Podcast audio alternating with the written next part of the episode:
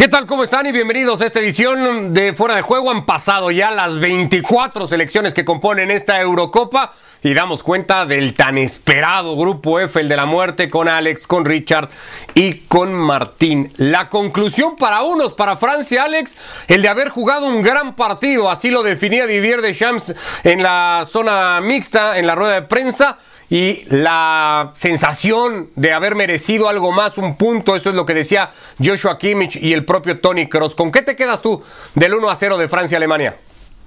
¿Qué tal? ¿Cómo estáis? Un abrazo para los tres. Hombre, yo me quedo más con la visión de Didier Deschamps, ¿eh? no porque Francia haya sido una auténtica apisonadora, sino porque hizo el partido que buscaba, el partido que quería, el partido que emparenta además con la Francia campeona del mundo, con esa sensación de que lleva el freno de mano puesto, que economiza cualquier tipo de esfuerzo y que tiene suficiente con hacer un equipo muy ordenadito y aprovechar la calidad de, los de arriba, que ya era monumental cuando ganaron la Copa del Mundo y ahora eh, potenciada todavía más con Karim Benzema, pues eh, eh, es lo que le da a Francia la, estela favorito. Juegan muy, muy sobrados, en el sentido de que no buscan espectáculos, sino que buscan eficacia, máximo rendimiento, y eso se ve en, en, el trabajo defensivo que hacen tanto Mbappé como Griezmann. convencer a estos dos sobre todo a Mbappé, de que tiene que bajar, de que tiene que retroceder, que eh, les da el caramelito de jugar en banda con mucha libertad cuando tiene la pelota eh, Francia, porque Benzema se mueve mucho y les, abre muchos espacios, pero a cambio les pide a los dos que retrocedan y que se metan con el resto de centrocampistas cuando Francia no tiene la pelota. La verdad es que es un mérito tremendo el de Deschamps de saber poner a estos cracks eh, al servicio del equipo. Y es eso, Francia no juega vistoso, no lo fue cuando fue campeona del mundo, pero porque no quiere y así le, funciona. Y ah, con el freno a mano puesto, dejándose dominar un poco la segunda parte para aprovechar los espacios eh, al contragolpe, el plan perfecto para, para Deschamps. Y Alemania quiere pero no puede. Toño, yo, eh, Toño, Ricardo, yo me quedo con eso, que Alemania quiere pero no puede y Jackie Love hoy eh, utilizó a Kimmich como carrilero por la derecha, yo creo que Kimmich tiene que regresar al centro de la cancha porque están vistiendo un santo, pero a la vez están desvistiendo a otro y yo creo que el más importante, el palo gordo, es eh, Kimmich en el centro del campo.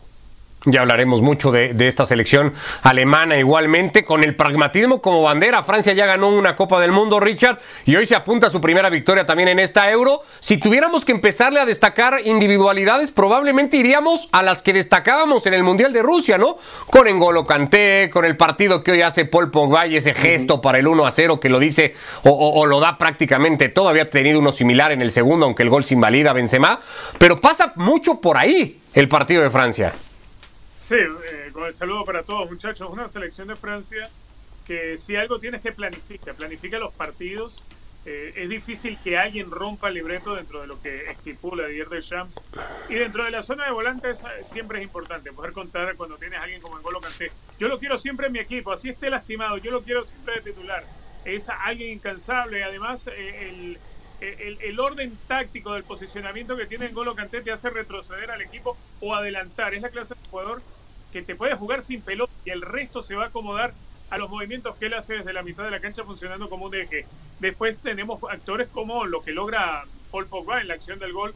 Es sensacional el pase de Pogba, más allá del infortunio que sí se le presenta a Matt Hummels porque la pelota casi le llega encima y tratando de sacársela encima le pega en la espinillera y eso es lo que hace que el balón termine de, inflar la red del arco alemán, pero sin duda alguna no se le puede quitar mérito a esta Francia que supo cuándo atacar, cómo atacar y después supo cómo mm, retroceder y ocupar los espacios en el fondo y tratar de tirarse a la contra. Eh, en, el lado de Alemania creo que son muchas las deudas que deja en cuanto al espectáculo, en cuanto a lo que estábamos acostumbrados años atrás de Alemania. Y si alguno se había ilusionado con que Alemania podía levantar un poco más la presencia de los Havers, por ejemplo, que para mí quedó a deber, con volver a utilizar otra vez a Joshua Kimmich de lateral por la derecha, con Gossens, que para mí, si uno repasa la historia del fútbol alemán, tener un lateral izquierdo como Gossens no se lo puede permitir ninguna selección alemana de la historia. Eh, Francia hoy es superior desde lo táctico, desde lo paciente también y superior desde lo colectivo igualmente. Dijo, sin embargo, y con todo esto, Joaquim Lowe, Martín, igual para ver con qué te quedas de la campeona del mundo, pero del lado alemán, dijo Joaquim Lowe, no tengo nada que reprocharle a mis futbolistas con el partido que han hecho hoy. Bueno, es que lo que tiene Alemania. Hola muchachos. Eh, estábamos hablando de, de la delantera de Francia, ¿no? Que tiene a Kylian Mbappé, que tiene a Antoine Griezmann, que tiene a Karim Benzema, y no tiene un centro delantero este, de primer nivel Alemania. Pero tiene un futbolista que, hace años este, está allí, eh, Thomas Müller, y, luego tiene buenos futbolistas, pero no tiene un killer, no tiene alguien que, que pueda cambiar el partido.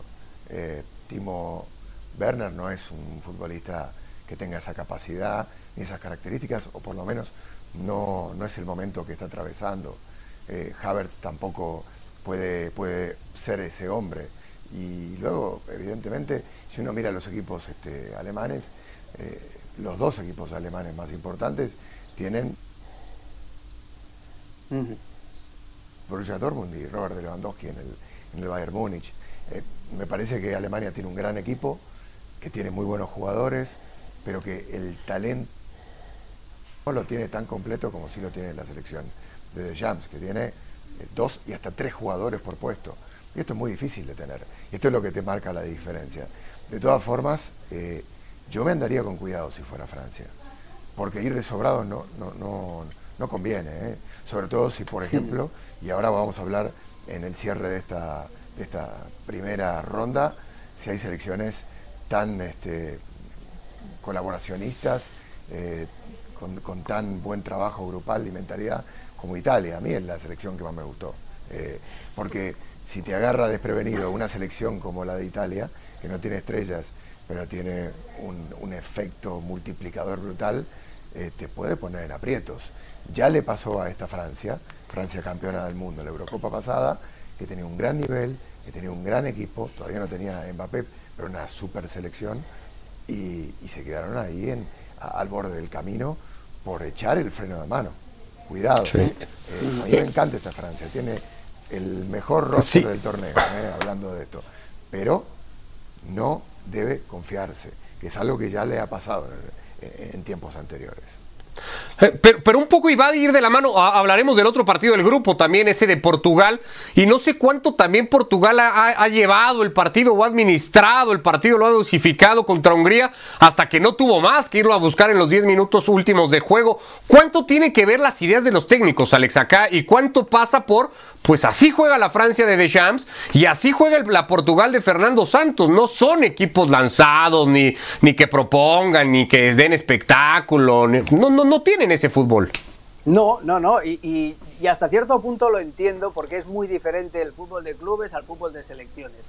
El fútbol de clubes al menos antes tenías una pretemporada para trabajar, tenías tiempo para elaborar una idea, el entrenador era contratado por los clubes precisamente por su estilo de juego, eh, para, para, decir, bueno, pues si queremos jugar bonito fichamos a este, si queremos ser un poquito más pragmáticos a este otro, no, no. En las elecciones, al fin y al cabo, lo que importa, salvo honradísimas excepciones, lo que importa es el ganar. Y, y en el caso de Deschamps, que él ya sabe como jugador, ya sabe lo que es ser un obrero en un equipo plagado de estrellas. En el caso de Deschamps lo que quiere es, mire, señores, yo ya conozco la fórmula porque yo ya gané un Mundial y una Eurocopa, que es lo que está intentando hacer ahora mismo como, como entrenador. Entonces, eh, dejémonos de, frivolidades o dejémonos de aspectos estéticos. Lo importante para, para los seleccionadores es ganar. Y en el caso de Deschamps y de Fernando Santos, además con el añadido, eh, Ricardo, que es que no les puedes reclamar nada, porque te levantan la hoja de servicios y te dicen, Fernando Santos, sí, tengo una Portugal con la que podría jugar mucho mejor, pero ¿quién es el actual campeón de Europa? Portugal.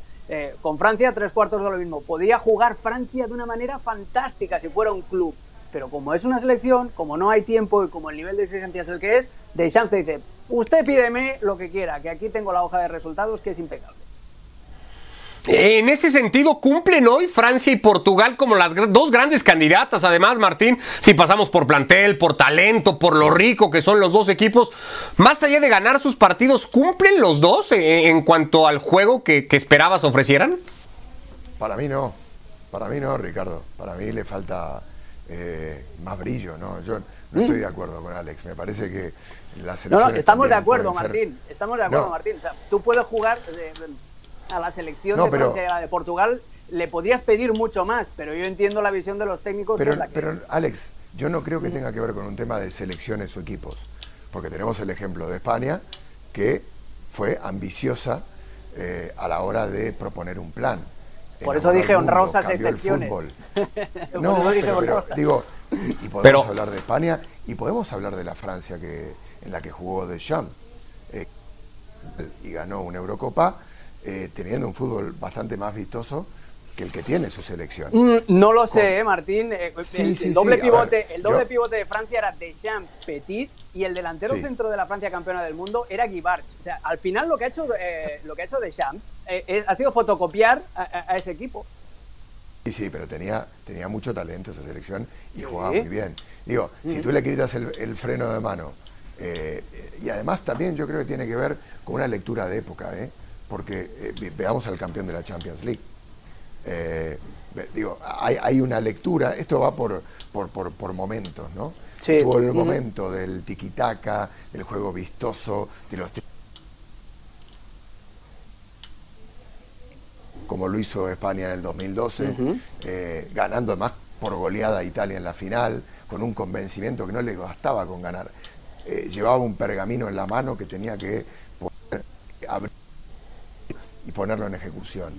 Y vivimos un momento más pragmático del fútbol, en donde, el digo, en donde Guardiola este, juega a, controlar el juego y a, defenderse con el balón. Digo, y, es el mismo Guardiola que trabajó en, otro ángulo, en otra dirección, en la dirección que luego eh, brilló con la selección española.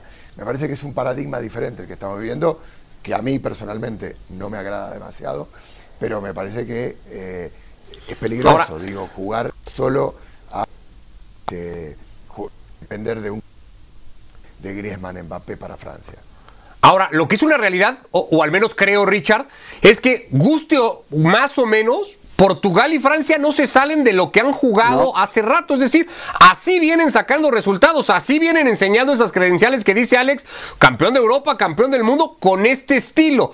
Hoy en ese estilo cumplen ambas. ¿En su estilo cumple Alemania también en su presentación como contra Francia?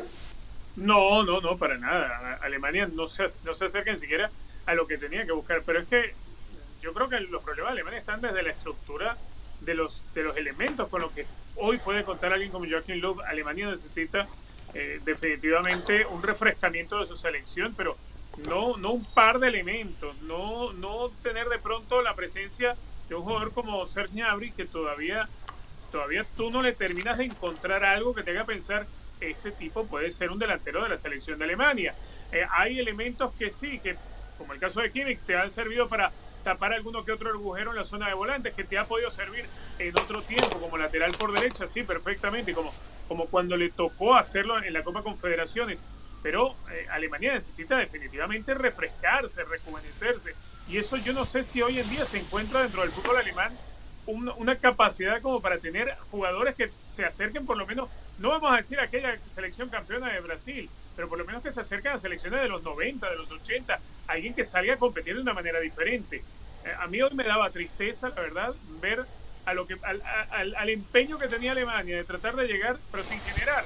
Francia no pasaba trabajo en el fondo. Alemania no termina siquiera de cumplir. Pero es que es un problema que viene desde hace rato. Entonces ya es un asunto de estructura. Necesita definitivamente refrescarse la selección alemana como para poder empezar a dar partidos. Fíjate, es tan delicado lo de hoy. Hoy se pierde frente a Francia. Alemania tiene que tomar en consideración el próximo rival va a ser Portugal. Portugal. Portugal dentro de el haber cumplido para el objetivo de ganar eh, su partido y de terminar de destrabarlo sobre los últimos minutos. Ahora Portugal se encuentra en una situación que puede jugar con la urgencia y la necesidad de Alemania. Yo creo que el futuro no es nada esperanzador para Alemania, ni en esta Euro, ni, ni si logramos empezar a ver algún plan. Vamos a ver si con para. pues Alemania empieza a verse diferente. Por cierto, estaba en el, en, el estadio Hansi Flick viendo el partido. Detrás de él, eh, sentado, estaba Miroslav Klose, ni más ni menos el goleador histórico, igualmente de Alemania. Para terminar de dar un toque al grupo F, hablemos un poquito de ese Portugal-Hungría, Martín, porque el que haya visto los 80 minutos de partido y por alguna razón se haya ido o no haya podido ver los últimos 10, no va a entender por qué Cristiano se puede parar hoy el cuello, presumir que tiene 11 goles en fases finales de Euro, 106 goles en selección y sonrisa de oreja a oreja. En 80 minutos no se vio nada de eso. Pero es lo que tiene, y vamos a abrir otro debate, ¿no? Es lo que tiene tener un killer en tu equipo, es lo que no tiene España. Eh, digo, eh, tener a Cristiano Ronaldo es que hasta el minuto 90 la que, la que tenga claro en el fútbol, eso vale muchísimo. Y Portugal lo tiene porque lo tiene. Además tiene un muy buen equipo también. Una selección con un eh, que tiene muy pocas. Sigo extrañando esa sensación que generaba Cristiano en el Real Madrid, ¿no? más cuando tú lo ves caminar el área o, del balón a Cristiano, sabes que te puede meter el pepinazo. Y, y esto, lo confianza. Hay una jugada al comienzo del partido donde Diego Jota, que es un eh, gran futbolista, que tenía la necesidad De, demostrar que él podía con todo y podía marcar goles, eh, tiene, tiene el pase. Es lo peor que podía. Yo creo que se, se me piedra después, porque eh, esto es lo que tiene Cristiano Ronaldo, ¿no? esa capacidad de, que él manda acá las, las, cifras, es el goleador histórico de las Eurocopas. Eh, cinco nadie lo ha logrado marcando en todas. Digo, es una leyenda jugando al fútbol y con vigencia además. Por lo cual, este, eh, te pone firme un rival este, como la Portugal de Cristiano, encima con, con, los futbolistas que tiene, ¿no? Eh, con Bruno, con Joe Félix encima esperando en el banco, con Diego Jota, digo, eh, con, lo de Pepe.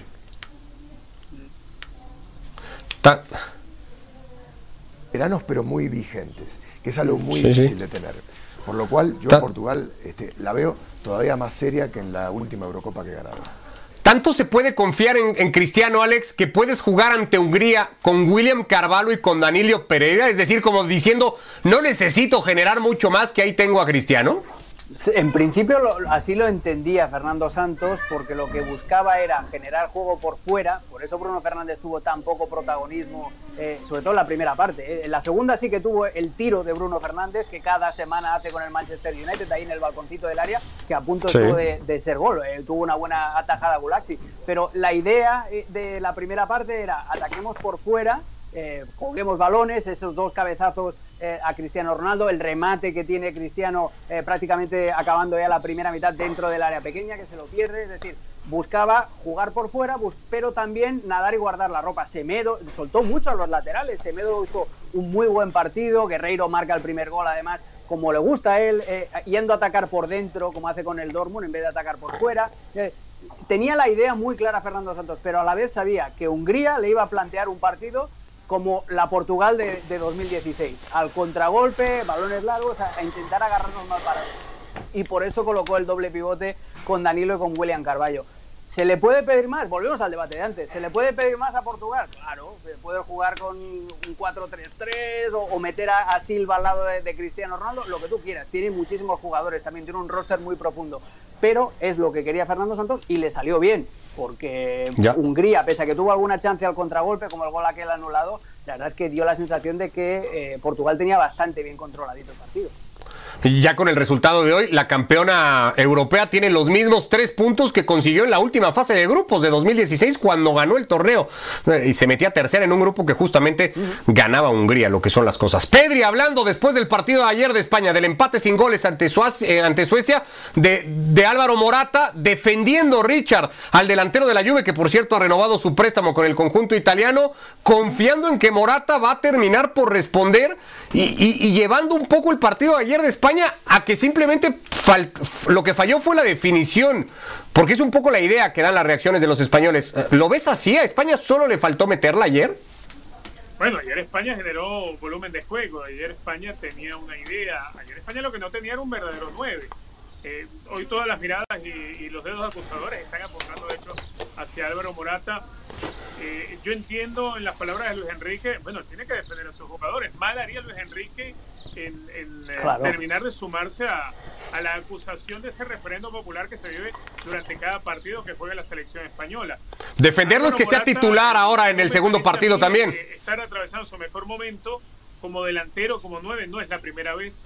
algunos lo compararán, o, como a, nivel de las redes sociales que está tan de moda crearse los memes, bueno, se comparaba tanto Álvaro Morata con Gonzalo Higuaín, por ejemplo, y otros tantos que eh, se han hecho populares por ser nueve que no hacen goles en momentos importantes. Ayer lo desaprovechó Álvaro Morata. Yo creo que Morata eh, va a poder marcar o encontrar el arco, si no es él, será el que disponga Luis Enrique, pero que igualmente eh, no se nos olvide, España ayer dejó sensaciones muy buenas de juego, más allá de las estadísticas que yo digo le terminan quedando inútiles por la cantidad de pases que tuvieron, la cantidad de posesión si no la meten, a final de cuentas los tres puntos no llegan. Yo creo que igualmente España está para seguir creciendo dentro del torneo. Y también es cierto, y no hay que ser mezquinos con la idea, España se enfrentó a una Suecia que estuvo todo el tiempo arrinconada, todo el tiempo apertrechada en el fondo. Y, cuando con esas... un equipo que juega a lo que pretende jugar España, lo que pretende jugar Luis Enrique, si tienes un equipo que te mete bien el autobús, no vas a encontrar la forma de, de, generar una, una, que otra situación. Y por ahí la única que tienes, bueno, contamos la suerte que le cae a Morata y la falla, ¿no? con esas buenas sensaciones de juego, también la realidad, Martínez, que lleva casi 10 años viviendo a la sombra de lo que ganó alguna vez esta selección española y, no siendo capaz de acercarse. Sí, no pisa del 2012 los cuartos de final. Para un, para un país muy, muy productor de buen fútbol, de, buen pie, de buenos futbolistas, de talento. Eh, eh, sabíamos que iba a ser una caminata por el desierto, ¿no? Eh, la, transición de una generación como la que quedó en el camino, ¿no? la, mejor camada de futbolistas de la historia del fútbol español. Pero esa, esa selección también dejó una huella, dejó una estela, que, está presente en esta. Pau Torres, Pedri, Ferran Torres, por, por, poner ejemplos, digo, Rodri, está Tiago, que, está un poco en el medio ¿no? de una generación y la, y la otra. Eh, me parece que hay, hay talento, ¿no? Marcos Llorente, las escuelas españolas funcionan bien. Eh, el guiño de, Villarreal, que viene trabajando tanto bien y que tiene ahí a dos futbolistas espectaculares presentes en prácticamente entre los 13 futbolistas elegibles para, Luis Enrique, la escuela de la Leti que trabaja muy bien, la de la, Real Sociedad que es fantástica, la del Athletic Club, digo, eh, si la selección es un cúmulo del trabajo que se hace desde los 12, 13 años de un país, España tiene un producto muy interesante, ¿no? De cara a lo que muestra en sus selecciones. Luego hay un acomodamiento, hay, una épica, eh, hay, un, un amoldaje y también hay talentos naturales que salen en el caso de España estaban Villa, Fernando Torres, que eran los que la metían de todos lados. ¿no? Cuando no Torres no la metía, apareció Villa en la Eurocopa del 2008 y fue el goleador. Eh, y, habían dejado a Raúl González fuera de la lista. Digo, era un momento muy dulce también para estos futbolistas que te dan ese plus de, que te hace campeón. Eh, y España está luchando para encontrar esta figura. Probablemente no la encuentre en este torneo y eso le va a marcar el techo. Pero a mí eh, me parece que, es una España que juega bien al fútbol. Yo eh, sí, sí, bueno, pero... en el primer tiempo del otro día. Me pareció que generaron ocasiones, que tuvieron profundidad, que llegaron bien. Pero el juego de España, Martín, o el pragmatismo de Francia o de Portugal, que al final ganan los partidos. Por poner un ejemplo, no, sé. No, lo que pasa es que también te, arranca una sonrisa, Ricardo, el regate de Mbappé, que luego le anula el gol, porque es una maravilla sí, sí, sí, sí, no, no, puede dejar de, de, aplaudir, ¿no? De aplaudir a él, de aplaudir lo que hace Pogba, escondiendo el balón con el cuerpo, con una capacidad y, una visión del espacio alrededor de él que es brutal. Eh, lo de Cristiano, lo digo, eh, hay diferentes cosas que te hacen eh, mirar los partidos. Pero, en España hoy es el trabajo colectivo y en Francia es la capacidad de, resolver los partidos. Pero queda, pero no queda esta sensación, Alex, que este juego colectivo vistoso de, España, que tampoco se aleja al final del tiquitaca, porque sigue siendo un poco el tiquitaca de los 28 mil toques, pero es un tanto estéril o un mucho estéril. Es decir, pues sí, queda ahí, pero ¿y luego?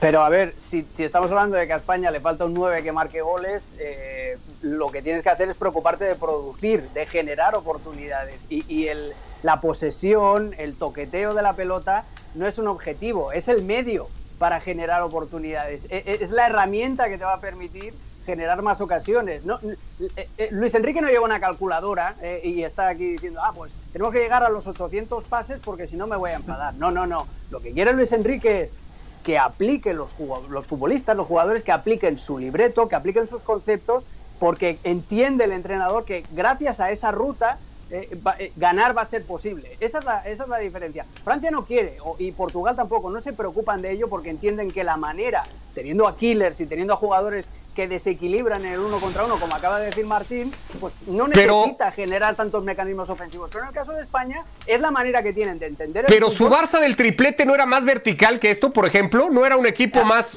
más, más sencillo en ese sentido. Sí, lo que pasa es que contaba con Luis Suárez, con Neymar y con Messi. Y por eso era más contragolpeador y era más directo que el juego de, posición que elabora el Barça. no tiene a esos futbolistas en la selección española. Sí, puede, puede contar más con Gerard Moreno, con Morata, si quiere reemplazar el 9, porque Gerard Moreno me parece un delantero maravilloso, pero no es un killer, no es un jugador de 40 goles eh, por, por temporada. Ese es el, ese es el tema. Y, y, en el caso de, de la selección, del esquema, yo lo único que cambiaría, el esquema no lo tocaría, pero sí que se le puede pedir más, se le puede pedir más velocidad de circulación de pelota en el último tercio, porque a veces son toco y paso, toco y paso. No, no, tiene que mover la pelota un poquito más rápido y sobre todo, lo que tiene que introducir España, lo que tiene que fomentar más España, en el último tercio, el desequilibrio. Que cuando Ferran Torres reciba el balón en la banda derecha, que se juegue el uno contra uno. ¿Cuántos driblings vimos? No vimos ninguno. En la izquierda nadie. Eh, no, no hay nadie, no hay un jugador que rompa. Y si no, tú no rompes y encima, al lado o enfrente, tienes una selección tan bien trabajadita como la sueca, que bascula muy bien, que te cierra los espacios y que se defiende, pues ahí tienes el problema. Pero yo creo que España está en el buen camino. Lo único que necesita es ajustar un poco más eso. Jornada para este miércoles de Eurocopa. Arranca la segunda fecha del torneo. Lo hace con Italia, por ejemplo, midiéndose a Suiza. Más temprano jugarán Finlandia y Rusia. En el Inter estará también el partido de la selección de Gales ante Turquía. Aquí está la cartelera completa. Ya decía Martín Richard que Italia le gustó mucho. ¿Te quedas con Italia con, en, esta primera jornada y como la selección a seguir para mañana lo que viene haciendo el equipo de Mancini que iría por su décima victoria al hilo? Totalmente. Em, yo también me quedé muy agradado con Italia, además que dentro de la idea, la filosofía de Roberto Mancini, eh, eh, nos quiebra bastante aquel, aquel recuerdo de la historia siempre de Italia, que los mejores resultados se produjeron siendo un equipo rocoso en la zona de volantes, un equipo muy paciente, un equipo muy defensivo y un equipo que dependió siempre de grandes goleadores. Esta versión es totalmente diferente. Esta es una versión que tiene más variantes, que tiene mucho más atractivo. Es colirio. De a rato es un colirio ver jugar esta selección italiana. El desdoble permanente de Spinazzola, lo que es capaz de hacerte alguien como Chiro Inmóvil, que si no es alguien que vaya a probar rematar a puerta, puede descolocarte a la pareja de centrales. No todos los delanteros saben hacer ese juego que mostró Chiro Inmóvil en el eh, debut ante los turcos. Eh, a mí me gusta, me sigue, me sigue gustando mucho esta Italia. Quiero ver hasta dónde pueda ser capaz de llegar porque el primer partido es ante Turquía. No sé si Turquía sea el baremo exacto como para uno decir, bueno, Italia se puede apuntar como protagonista. Suiza tal vez puede ser una, barra un poco más exigente. Bueno, vamos a ver qué es lo que resulta, pero yo igualmente, si hoy le tengo que poner fichas a tres selecciones, téngalo por seguro, una de esas tres selecciones es la de Roberto Mancini. ¿Qué fue lo que más te gustó de Italia, Martín? Me gusta el voluntarismo que tiene Italia. Me gusta esa capacidad de superar lo que son eh, y esto, esto es lo que ha trabajado muy bien Mancini, ese sentir de unidad. Esa, hablábamos de que hay muchas elecciones que se echan atrás, ¿no? Y Turquía fue una de ellas, que renunció a la tenencia del balón, que se sentó sobre línea sobre línea, que fue muy compacta, y la abrió Italia. La abrió con profundidad, la abrió con pase, la abrió con toque, la abrió con inteligentes, con...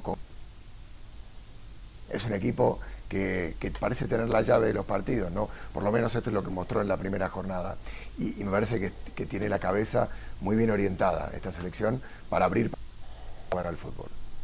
Pues ahí está buscando eso, es su décima victoria al hilo, todas, además con portería a cero, otro mérito que ha tenido eh, el equipo de Roberto Mancini a estas alturas. Acá estaremos mañana para platicar toda la jornada de la Euro, retomar temas Copa América igualmente, hoy hay descanso en el torneo de Sudamérica, por eso no lo hemos tocado, pero ya seguiremos con mucho más. Abrazo Alex, como siempre, gracias Richard, Martín, un placer, que les vaya muy bien a los tres, gracias. Abrazo amigos.